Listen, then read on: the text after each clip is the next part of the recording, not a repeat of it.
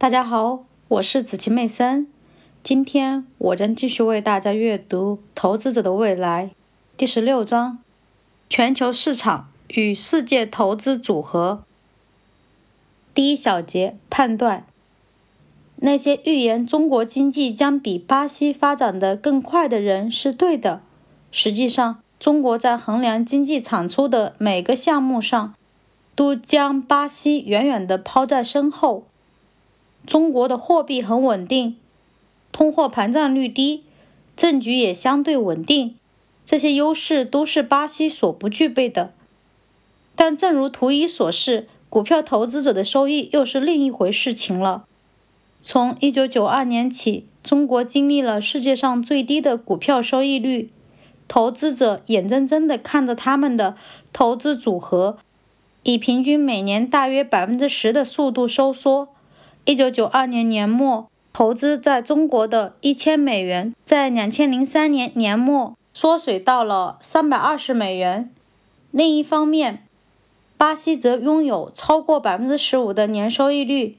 在一九九二年，投资同样的一千美元，在巴西到二零零三年急剧到四千七百八十一美元，轻易地打败了美国股票。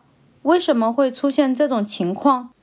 与第一章中的解释一样，尽管在每个增长指标上，IBM 都比新泽西标准石油强，但新泽西标准石油的股票收益却比 IBM 的高。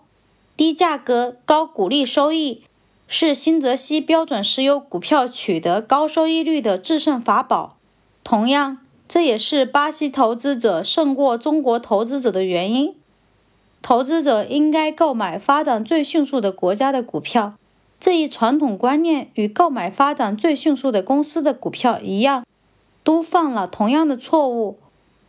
中国毫无争议是世界上增长最迅速的国家，但是在中国投资的投资者却由于过高估计中国股票而得到糟糕的收益。另一方面，1992年巴西的股票价格很低。而且经济危机使价格在后来的十年里一直维持在很低的水平，所以巴西股票的股利收益率一直很高。